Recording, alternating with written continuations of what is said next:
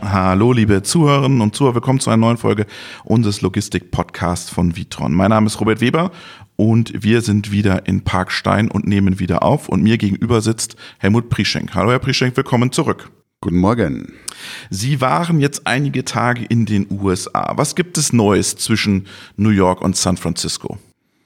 Also im Grunde genommen sind die mit den ähnlichen Herausforderungen beschäftigt wie wir auch. Das heißt also, wenn wir jetzt mal unsere Supply Chain Brille aufsetzen, dann gehen die genau auf die Themen drauf, wie zum Beispiel Labor Shortage, wenn wir jetzt im Englischen bleiben, äh, also praktisch die Arbeitskräfte in der Supply Chain, wie geht man damit um? Das Thema, wie gehe ich mit dem Thema Productivity im gesamten Netzwerk um und das Thema äh, Nachhaltigkeit. Insofern äh, begegnen wir da ähnlichen Themen wie hier äh, in Europa. Verwundert Sie das? Dass, man hat ja immer den Eindruck, in den USA ist Nachhaltigkeit gar kein oder ein kleines Thema, nicht ein sehr beliebtes Thema. Naja, es wird dort anders gelesen. Wenn man sich gewisse Sachen anschaut, wie zum Beispiel, mit welchen Autos dort gefahren wird und welcher Spritverbrauch dort äh, an der Tafel steht, dann äh, haben die sicher eine ganze Zeit lang in einer anderen Welt gelebt. Aber die Dinge, die haben sich dort äh, genauso geändert. Die haben genauso mit den Energiepreisen äh, zu kämpfen. Auf einem anderen Level aber? Auf einem anderen Level, aber der Trend ist da, die Sensibilität ist da. Es gibt auch mittlerweile Regierungsprogramme, äh, die in die Richtung gehen. Und äh, insofern spüren wir das direkt auch in unserem Geschäft. Ich gebe mal ein Beispiel.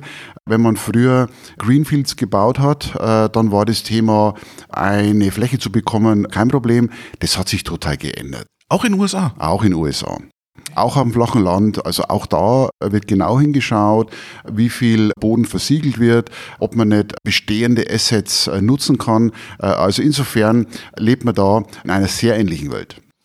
Vitron arbeitet ja für viele große Konzerne auch im, im Lebensmitteleinzelhandel in den USA und die haben ja auch Investoren und Kreditgeber und Banken und die wollen ja alle Nachhaltigkeitsziele haben. Die investieren ja nur noch in Unternehmen, die auch Nachhaltigkeitsziele hat.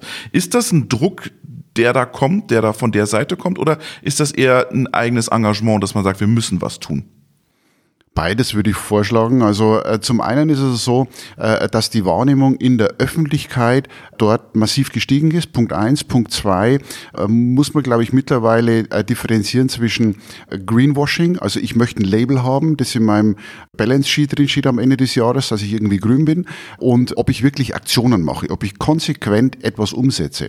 Und da spüren wir, dass sich in der letzten Zeit sehr viel verändert hat, nämlich, dass man wirklich reingeht in das Thema, wir haben als Unternehmen, wir sprechen jetzt von der, vom Lebensmitteleinzelhandel, Food Retail, wir haben als Unternehmen in der Gesellschaft eine soziale Verantwortung. Und es reicht nicht nur, das ans Whiteboard zu schreiben äh, und einmal im Jahresbericht zu veröffentlichen, äh, sondern äh, mittlerweile fragen die Leute, okay, äh, wir glauben dir das, was tust du jetzt dagegen? Erstens, zweitens, drittens, ganz konkret. Was machen wir? Und das ist das Thema, das sich verändert hat. Und äh, man muss ja da differenzieren, das Nachhaltigkeit wird nicht mehr so platt als Passwort in den Raum geworfen, sondern ist ja mittlerweile differenziert. Die Amerikaner gehen da fast einen Schritt weiter und sagen, äh, wir haben ja den Point of No Return bei der Erde eigentlich schon verpasst. Äh, wir haben schon viel zu weit getrieben da funktioniert ja das alte Schema, der Mensch reagiert dann, wenn er Leidensdruck hat, funktioniert er dann nicht mehr. Äh, das war so die alte Geschichte, wann haben sich die Leute im Auto angeschnallt? Nicht, wenn es sinnvoll war, weil es die Technologie gab, sondern weil es 20 Euro gekostet hat. Das ist der irrationale Mensch. Ja. Äh, so, und bei der Erde äh, funktioniert aber das Spiel nicht mehr, weil wenn wir auf den Leidensdruck warten würden, dann ist es irgendwie zu spät. Dann haben wir, glaube ich, alle andere Priorität hier. So, und äh, das ist das Thema, wo die Amerikaner jetzt einen Schritt weitergehen. So spüre ich das zumindest, so nehme ich das wahr und sagen, Nachhaltigkeit ist nicht mehr genug, sondern ich muss Regeneration denken. Ich muss eigentlich schon denken, nicht nur äh, weniger verbrauchen und nichts kaputt machen, sondern was kann ich der Erde zurückgeben? Also äh, praktisch wirklich in die andere Richtung gehen. Das finde ich einen ganz tollen Ansatz, weil man sieht, wie schwierig das ist. Punkt eins. Und Punkt zwei ist es so, dass das ganze Thema mittlerweile in den Statuten und in den Firmengrundsätzen Einzug gefunden hat. Also es gibt ja breitbandig dieses ESG, äh, Environmental Social äh, Governance. Ich persönlich würde fast ein bisschen weitergehen und würde sagen, man müsste eigentlich ESB nennen, Environmental, Social und Business, weil wenn man nämlich wieder nur auf Nachhaltigkeit geht, dann vergisst man ja, wir sind halt trotzdem ein Geschäft. Mhm. Wir müssen halt trotzdem am Ende einen Kunden bedienen. Und ich glaube, dass dieser Dreiklang Environment, mhm. auf der einen Seite also Umwelt, sozial, also sprich der Mensch und Business, das muss sich in einem Dreiklang finden. Nur dann äh, wird ein Schuh draus. Jetzt haben Sie gerade gesagt, die Amerikaner, haben Sie das Gefühl, die sind da, denken da anders in Europa? Also give back dass das bei uns nicht diskutiert wird. Hier will jeder CO2-neutral werden und äh, eine CO2-neutrale Produktion aufbauen. USA sagt, okay, wir machen CO2-Neutralität, Energieeffizienz, aber wir wollen gleichzeitig noch wieder was zurückgeben. Sind das unterschiedliche Philosophien? Ich nehme es unterschiedlich wahr. Das liegt möglicherweise auch daran, wenn die Amerikaner was machen, dann machen sie es natürlich gleich äh, im Quadrat. Mhm. Das äh, geht ja in anderen Bereichen ähnlich, äh, äh wenn sie noch gewisse Bewegungen haben. Wenn es zum Beispiel um Ernährung geht, mhm. dann geht es gleich massiv durchs mhm. ganze Land. So drehen die aber dann auch um und sagen, so, jetzt haben wir äh, möglicherweise die letzten äh, Jahrzehnte nicht ganz schlau gehandelt und dann gehen sie in eine andere Richtung. Ich glaube, in Europa, da ist es möglicherweise ja nicht ganz so euphorisch, aber ich verwende das Wort ungern, aber vielleicht auch nachhaltiger. Äh, wir gehen halt dann äh, Schritt für Schritt und setzen es aber dann auch um. Ja. Und Sehen die Amerikaner auch eher einen Business Case da drin nochmal? Ich glaube, die differenzieren zwischen dem Business Case und dem, was jetzt an äh, ESG passieren muss. Das ist wirklich schön zu beobachten, dass wir äh, und ich glaube, da kann man jetzt äh, nicht nur die Amerikaner da in die Verantwortung nehmen, sondern ich würde das gesamthaft sehen für Unternehmen, wo früher relativ oben die Frage stand, rechnet es sich? Mhm. Steht jetzt die Frage oben, macht es Sinn? macht es Sinn für das Unternehmen, für den Menschen, für die Umwelt? Äh, und das ist eine, eine ganz andere Fragestellung. Und sind die alle gleichberechtigt? Mensch, Umwelt, Businessmodell? Ich glaube, das kann man pauschal nicht sagen. Da kommt es aufs Unternehmen drauf an, da kommt es auf die Industrie drauf an, da kommt es auf den speziellen Fall drauf an. Äh, aber was ich spüre, ist, dass dieser Dreiklang immer deutlicher wird. Und wer dann zum Schluss genau gewinnt, dessen macht dann die Situation, glaube ich, aus. Aber es ist ja, glaube ich, schon viel gewonnen, wenn wir überhaupt auf der Ebene wertig diskutieren. Mhm. Jetzt lassen Sie uns mal reingehen. Wo setzen Ihre Kunden jetzt im Warehouse technisch, organisatorisch an? Und was fordern die von Ihnen jetzt? Im Prinzip ist es ein erstmal ein Paradigmenwechsel, äh, der stattfindet, bevor man auf ein Thema geht, wie zum Beispiel, welche Komponenten setzt man ein oder, oder wie steuert man eine Anlage, äh, ist es ein Paradigmenwechsel, wo die Kunden äh, relativ deutlich sagen, wir müssen nicht nur in Reparaturlogik denken, nämlich wenn irgendwas in den Brunnen gefahren ist, dann muss ich es reparieren, sondern ich muss es von vornherein heilen. Mhm. Soll also heißen, ich muss das von vorne weg denken, was muss ich denn von vorne schon anders machen, damit ich hinten vielleicht nicht so viel reparieren muss. Mhm. Also das ist einmal der eine Paradigmenwechsel, den man da versteht. Was bedeutet das für Vitron? Das bedeutet für Vitron, dass wir natürlich gute Komponenten einsetzen müssen mit der richtigen IE-Klasse und so weiter, aber dass man sich überlegt, muss ich überhaupt eine Bewegung im Lager machen? Weil wenn ich zu dem Schluss komme, ich muss die Bewegung gar nicht machen, dann ist es gar nicht relevant, ob die Komponente energieeffizient ist. Ich habe vorne schon das meine ich mit heilend, vorne schon schlau gehandelt. Ja. Äh, das ist ein ganz wichtiger Punkt. Der andere Punkt ist, auf Ihre Frage zurückzukommen, was die Kunden erwarten, dass wir mittlerweile mit den Kunden in einem guten Dialog sind, wenn wir ein Thema, wenn es um Energieeffizienz oder um Environment oder was auch immer geht, dass wir immer das verinnerlichen, das ist ein gemeinsames Problem. Mhm. Früher war es oft so, dass man, wenn man im Verteilzentrum ein Problem hatte, dann hat man versucht, es im Verteilzentrum zu lösen. Jetzt geht man aber hin und sagt, stopp einmal, wo entsteht denn das Problem? Ja? Und wenn das Problem beim äh, Supplier entsteht, dann wollen wir gemeinsam mit dem eine Lösung finden. Und zwar nicht draufhauen nach dem Motto du, du, du, sondern wie gibt's Möglichkeiten, dass wir das alternativ lösen. Ich gebe ein Beispiel. Äh, wenn ein Supplier ein Produkt liefert mit einer Umverpackung und wenn Sie die Umverpackung aufmachen, sind nochmal acht kleinere Verpackungen drin, auch wieder mit Karton. Ja, die Frage ist ganz einfach, muss das sein? Mhm. Oder macht man das vielleicht schon äh, zehn Jahre so und keiner stellt die Frage und challenge das? Ja? Oder wir haben in einer Palette fünf Slipsheets drin. Brauchen wir die Slipsheets? Braucht es der Supplier, braucht es der Retailer, brauchen es wir. Wenn wir zum Schluss kommen, Mensch, das geht eigentlich ohne, dann haben wir ja schon was geschafft und dann müssen wir uns gar nicht mehr um die Beseitigung von dem Teil kümmern, äh, sondern dann ist das äh, von vornherein gelöst. Also das Aber das ist ja viel klein-klein, oder? Da durchgehen.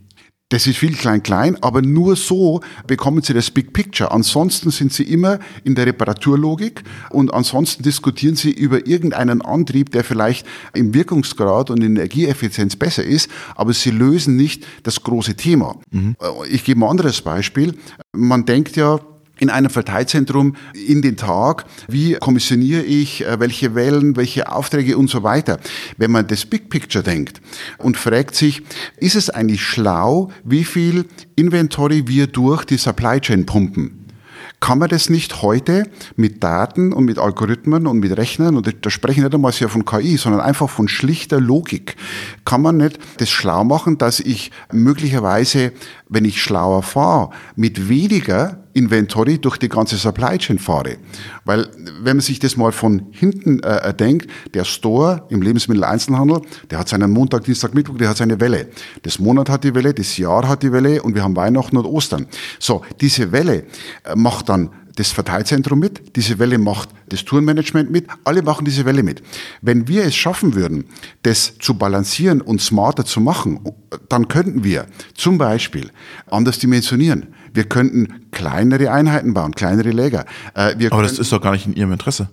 Äh, letztendlich ist es in unserem Interesse, weil wir die ganze Supply Chain dadurch auf ein ganz anderes Niveau bringen und weil wir dadurch natürlich Sachen wie zum Beispiel Food Waste deutlich reduzieren könnten, weil wenn weniger durchgepumpt wird, dann wird weniger weggeworfen. Wir könnten die Filiale zielgenauer ansteuern, und das meine ich damit mit Big Picture. Man muss auf Antriebsebene denken. Hm. Man muss sich Gedanken machen, wenn zum Beispiel ein Regalfahrzeug fährt, dann äh, mache ich das natürlich so, dass ich die Achsensteuerung intelligent mache. Ja, dass ich, wenn ich zum Beispiel, wenn ich an Heben und Senken denke, ja, dass ich diese Heb- und Senkbewegung nutze bei Beschleunigen oder bei Bremsen. Ja. Äh, und äh, insofern muss man sich da Gedanken machen, dass man vernünftig steuert äh, oder dass man vorausschauend steuert, dass ich nicht volle Kanne beschleunige und volle Kanne bremse, sondern dass ich vernünftig fahre. Aber das kann ich alles machen. Ich kann aber damit nie den Effekt erreichen, dass wenn ich die ganze Supply Chain intelligent fahre, dass ich da komplette Bewegungen und komplette Dynamiken von vornherein rausnehme.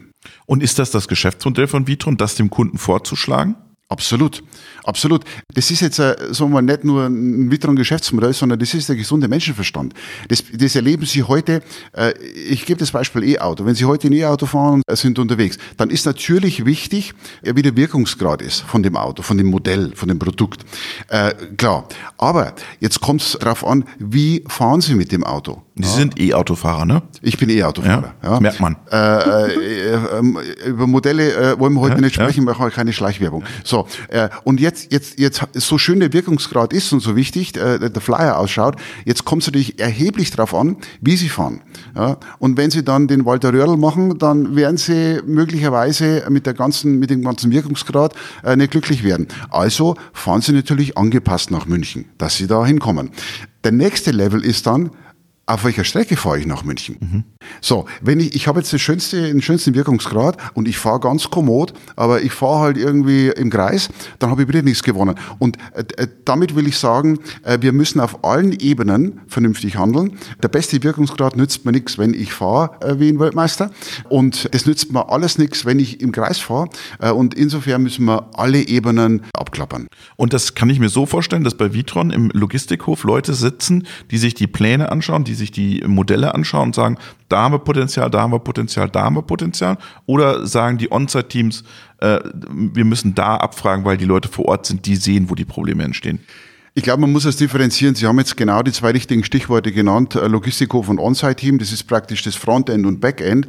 Und das ganze Thema, das spielt sich in der gesamten äh, Laufzeit eines Projektes ab. Also äh, Nachhaltigkeit musst du planen, Nachhaltigkeit musst du realisieren, Nachhaltigkeit musst du in Betrieb nehmen und musst du später betreiben. Das betrifft alle Projektzyklen und es betrifft vor allem die Physik und die Logik. Aber wieder ein konkretes Beispiel. Äh, ich muss eine Anlage so planen, dass sie leicht zu reinigen ist. Ja.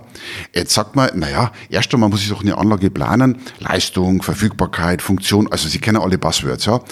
Aber wenn man sich das einmal, begin, begin with the end in mind, ich muss die Anlage einfach alleinigen können, weil wenn ich das schaffe, dann schaffe ich es, dass die Anlage länger hält. Wenn die Anlage länger hält, dann habe ich 30, äh, 40 Jahre Freude an dem Teil.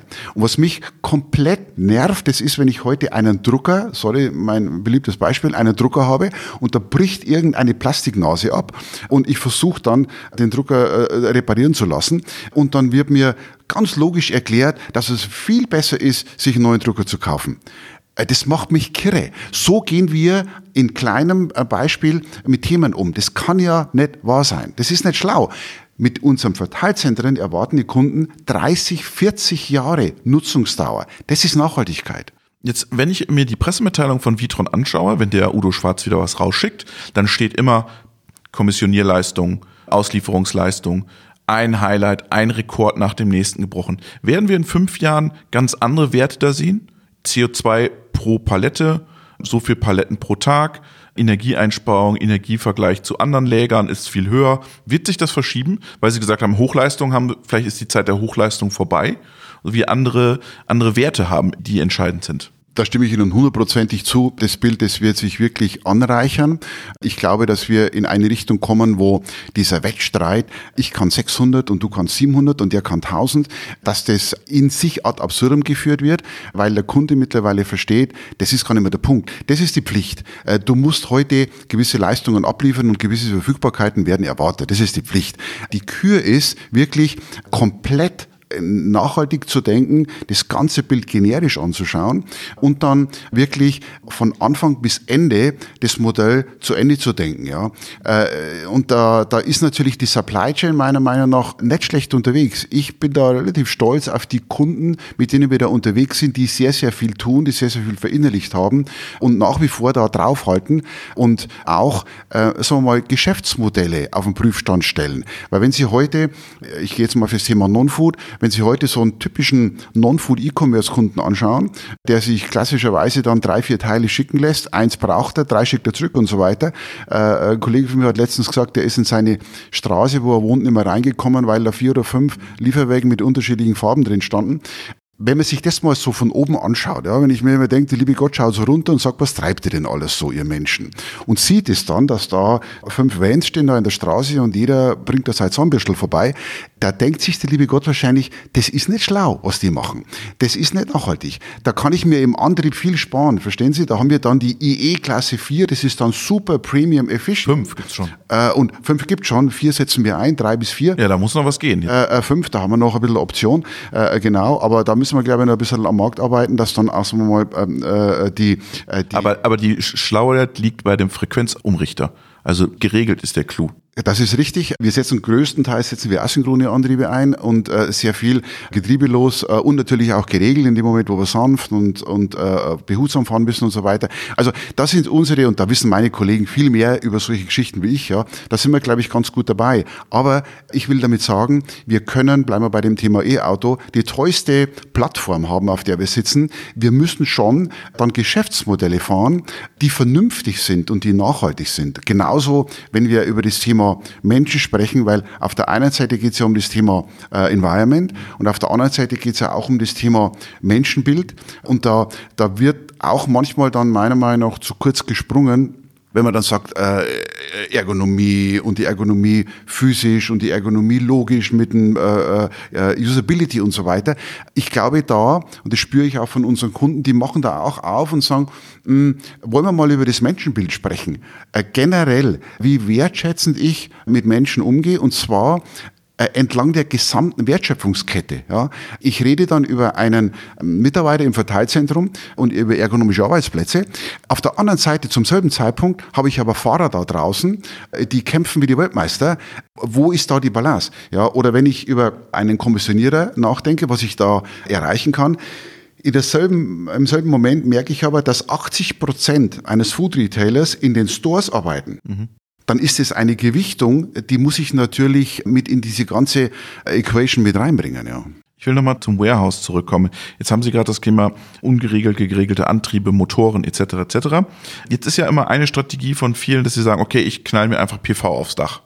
PV aufs Dach, grüner Strom und ich bin gerettet sozusagen. Ich bin raus aus der Nummer, da kann ich auf Losleistung fahren. Das macht ja keinen Sinn am Ende des Tages, oder? Naja, das ist wieder das, was ich am Anfang gemeint habe mit heilen und reparieren. Natürlich ist das eine, äh, eine Worthülse, die gerne verwendet wird. Äh, ich habe da, ich glaube bei Vitron haben wir 2,5 Megawatt, was wir im Jahr produzieren mit unserer Photovoltaik und das ist gut, das funktioniert, aber Natürlich muss ich das wieder dann nach unten denken, in dem Moment, wo ich oben die Sonne nutze, aber unten dann die Energie verballere, aus welchen Gründen auch immer, dann wieder wieder kein Schuh draus. Also da muss ich auch wieder genau dann in die andere Richtung denken. Wenn ich dann vernünftig äh, mit meinem E-Auto den richtigen Weg fahre und wenn ich vernünftig so mal harmonisch balanciert äh, beschleunige, dann ist es wieder wichtig. So und jetzt kommt es am Wirkungsgrad drauf an. Also da da ist dann die Medaille dann von der anderen Seite anzuschauen. Deswegen muss man das immer generisch betrachten. Es ist genauso, äh, wenn ich über zum Beispiel unser wenn Sie sagen Verteilzentrum auf unser klassisches Geschäft schaue, dann merken wir zum Beispiel, dass die Nutzung von bestehenden Assets, also sprich Brownfields, gigantisch an Bedeutung gewonnen hat. Warum? Genau aus dem Grund Nachhaltigkeit, natürlich auch Verfügbarkeit von Flächen, natürlich auch Kosten von Greenfields. Äh, in der Pandemie Rohstoffe, äh, mhm. Sie kennen alle die Zusammenhänge. Da merken wir, dass die Kunden schon in die Richtung gehen, wenn ich ein Asset dort habe, ein, ein Grundstück und einen Bau. Die Menschen leben dort alle. Mhm. Die Supplier sind alle eingeschwungen auf diesen Ort. Der Ort äh, und das Brownfield steht an der richtigen Stelle logistisch, weil damals hat man es ja dorthin gebaut. Dann möchte man da bauen äh, und ein, ein neues Verteilzentrum reinbauen. Diesen Wunsch hatte man früher schon, aber da gibt es natürlich die Transition-Phase und da gibt es parallel Baustelle und Hochlaufen. Mittlerweile durch das Thema Nachhaltigkeit ist es wirklich ein Thema, das tatsächlich umgesetzt wird. Nicht nur in den Magazinen steht, sondern auch in der realen Welt passiert. Ja. Was, mich, was mich noch interessieren würde, Sie haben ja gerade das Thema PV kurz angesprochen. Jetzt ist es ja irgendwann so, wir, wir kommen in eine, in eine Welt rein, wo die, wo die erneuerbaren Energien auch ein Warehouse äh, sozusagen versorgen werden. Wir haben eine Vernetzung im Warehouse, die Antriebstechnik kommuniziert mit der Steuerung, die Steuerung mit dem Leitstand und wir haben eine Datenwolke über die Produktion und wir müssen jetzt die Energiedaten auch noch abbilden und einbinden. Ich kann hochfahren, wenn gerade viel Sonne scheint. Ich kann Vollspeed geben. Ich kann Hochleistung da, wenn es da ist. Ich habe Speicher, die sind so und so viel voll. Die Kollegen laden ihre E-Autos. Ich nutze dieses E-Auto als Speicher der Kollegen. Das wird ja unendlich komplex nochmal, wenn wir jetzt auch das ganze Thema Energiedatenmanagement in das Warehouse mit reinnehmen müssen. Ich glaube, da muss man die Kirche im Dorf lassen. Da gebe ich Ihnen hundertprozentig recht. Es ist mathematisch überbestimmt, äh, was wir hier diskutieren. Der Mathematiker würde wahrscheinlich sagen, da kann man dann, äh, das kann man dann ausglühen, iron out, äh, in dem Moment, wo man sagt, wo, wo will ich denn Schwerpunkte setzen? Unser Verständnis, und wenn wir dem Markt zuhören, ist es so, dass man je nach Lage der Dinge Prioritäten ähm, setzen muss und entscheiden muss. Ich gebe ein konkretes Beispiel. In dem Moment, wo Sie wo sie einen sehr normalen Tag haben, schwachen Tag, äh, wo sie vorausschauen fahren können, wo sie sagen, ich muss nicht die Anlage powern. Es macht überhaupt keinen Sinn, dass gewisse Sachen sich drehen, wenn da nichts drüber läuft. Ich muss das Licht nicht, also das sind ja die Klassiker. Das ist etwas, wo ich wirklich bezogen auf den Tag, auf den Bedarf des Kunden dann extrem ökonomisch runterfahren kann und auf die Energie schauen kann. Und da ist es dann fast wurscht, ob die Sonne scheint oder nicht, weil brauche ich die Energie in dem Moment? Nein, ich brauche es nicht, also dann fahre ich runter. Und in dem Moment, äh, wo das Geschäft äh, brummt, wo es drauf ankommt, das ist Ostern, das ist Weihnachten, das ist Thanksgiving, da wird der Kunde nicht so ganz viel Kompromisse machen. Da müssen wir dann mit dieser Saison entsprechend vernünftig umgehen, also vorher ordentlich wirtschaften mit der Energie, damit wir dann, wenn wir es brauchen, richtig optimieren. Und darin liegt, glaube ich, dann die Kunst, dass man drauf schaut, für was haben wir eigentlich die Anlage gebaut, was müssen wir ausstoßen und dann müssen wir mit dem, mit dem Energiehaushalt dann nachfahren.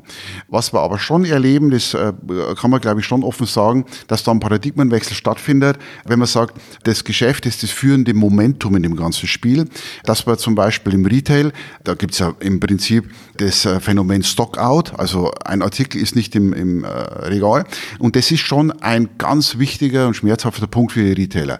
Und in dem Moment, wo man Stockouts in jedem Fall vermeiden möchte, fährt man natürlich automatisch mit gewissen Reserven, mit gewissen Puffern, mit gewissen Sicherheiten und so weiter. In dem Moment, wo man sich traut, an diese Sicherheiten ranzugehen und zu sagen, aufgrund von Energieeffizienz, aufgrund von Food Waste, damit ich die ganze, die ganze Systematik vielleicht einen Schnaps runterdimensionieren kann, gehe ich vielleicht ein bisschen ins Risiko, dass ich sage, äh, vielleicht ist das Shampoo in dem Moment oder diese Dose Bohnen vielleicht in dem Moment nicht da. Wenn wir da einen Paradigmenwechsel verstehen und das passiert auf der Retailer-Ebene und es passiert auf der Kundenebene auch. Auch der Kunde hat ja eine gewisse Erwartungshaltung.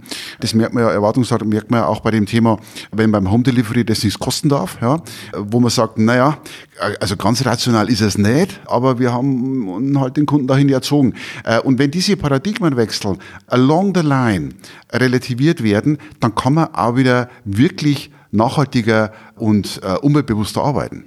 Lass uns zum Ende nochmal die Perspektive wechseln. Jetzt haben wir in den letzten Jahren und letzten Monaten, letzten Jahren ganz viele Investitionen von großen Technologieunternehmen in Deutschland erlebt.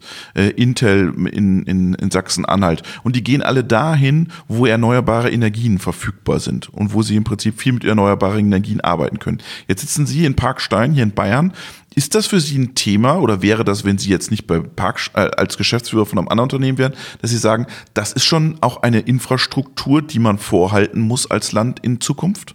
Also ich glaube, das betrifft langfristig und wir müssen ja perspektivisch denken, jeden. Ich glaube, äh, wenn man sagt, wo ist heute ein Hotspot für erneuerbare Energien, genauso wie wo ist heute ein Hotspot für digital oder oder oder. Ich glaube, äh, wenn man perspektivisch denkt, dann ist es ein Thema, das betrifft alle, das betrifft die ganze Welt und das betrifft nicht nur Europa, sondern es betrifft insbesondere die dritte Welt und so weiter.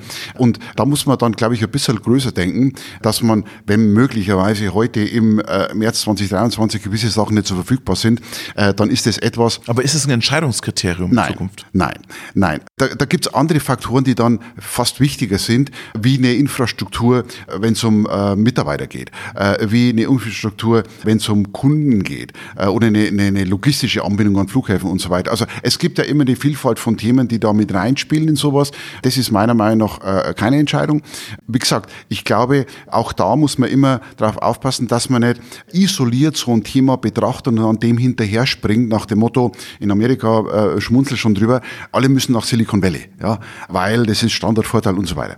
Äh, jetzt gehen Sie mal hin und schauen Sie mal danach. Äh, wenn dann zwei, drei äh, Unternehmen so mal ein bisschen rumpeln, dann ist es gar nicht mehr so lustig. Insofern muss man das, glaube ich, breitbandiger sehen und perspektivisch sehen. Und da ist das Thema so groß, wenn es um Nachhaltigkeit, wenn es um, um Social und Environment geht, dass man, glaube ich, nicht auf einzelne, sagen mal, Landkreise und Regionen gehen muss, sondern da muss man wirklich lateral denken. Und wenn man das als, als Landkreis, als Region verpasst, dann hat man aber schon ein Problem in Zukunft. Äh, das ist richtig. Also das kann man sich, glaube ich, nicht mehr leisten, weil, äh, wie schon am Anfang gesagt, die Zeit äh, der Buzzwords ist vorbei. Ich glaube, das hat jetzt mittlerweile jeder begriffen, aus unterschiedlichen Gründen, dass wir da ein fundamentales Thema haben, das nicht mehr weggeht. Und die einzigen, die es lösen können, die sind wir Menschen. Mhm. Lassen Sie uns noch einmal die Perspektive wechseln. Was macht Vitron konkret in Parkstein? Drei, drei Themen. Ja, ich glaube, ich äh, würde gerne mit den Menschen anfangen. Der Mensch gehört zu dem Thema Nachhaltigkeit. Da tun wir sehr viel. Da hat die äh, Familie Winkler äh, vor 50 Jahren schon den Grundstein gelegt, wirklich auf das Menschenbild zu setzen. Und ich will jetzt da gar nicht mit Benefit Package und welche Arbeitsplätze wir haben diskutieren. Ich glaube, das ist vorher schon äh, besprochen worden. Aber ich glaube, da muss man wirklich darauf achten, wie wir mit einem Menschen wertig umgehen und zwar gegenseitig. Das ist ein Thema. Das andere Thema, was ich sehen würde, ist zum Beispiel Gebäude. Also wenn wir, wir bauen ja viel und bauen unsere Produktion aus aufgrund von unserem enormen Wachstum. Aber ihr geht auch in die Tiefe, um nicht viel Fläche zu verbrauchen? Jetzt haben sie mir leider Gottes mein, ah. äh, meine Pointe weggenommen. Das darf eigentlich nicht sein. Äh, da läuft was schief hier. Wir haben ja kein Hochregallager gebaut, sondern ein Tiefregallager. Wir gehen also elf Meter in die Tiefe. Wir haben natürlich auch die Photovoltaik obendrauf. Wir nutzen auch in diesem äh, neuen Werk dann hocheffiziente Antriebe und Maschinen. Und äh, was wir, und ein drittes Thema, äh, wenn man so will, äh, wir versuchen natürlich so, so schlau wie möglich umzugehen mit, wenn unsere äh, Kollegen und Kolleginnen unterwegs sind, ja, dass wir Fahrgemeinschaften machen, dass wir nicht mit drei Autos parallel zum Flughafen fahren, sondern vielleicht mit einem. Das hört sich simpel an, aber es muss man tun, ja. Oder äh, wir haben über 300 Azubis am Standort. Wir sind ein sehr beliebter Arbeitgeber und müssen aber natürlich nicht nur die Azubi-Stellen anbieten, sondern auch äh, Hilfestellung leisten, dass diese 15, 16, 17-Jährigen dann zu uns kommen. Also mit Fahrgemeinschaften, mit Bussystemen und so weiter, äh, dass wir das auch entsprechend nachhaltig machen. Also das sind so Dinge, wo man dann einfach auch mitdenken muss, um die ganze Bandbreite abzudecken. Und ein bisschen Energie sparen. Energie sparen wir auch ein bisschen. Vielen Dank. Gerne.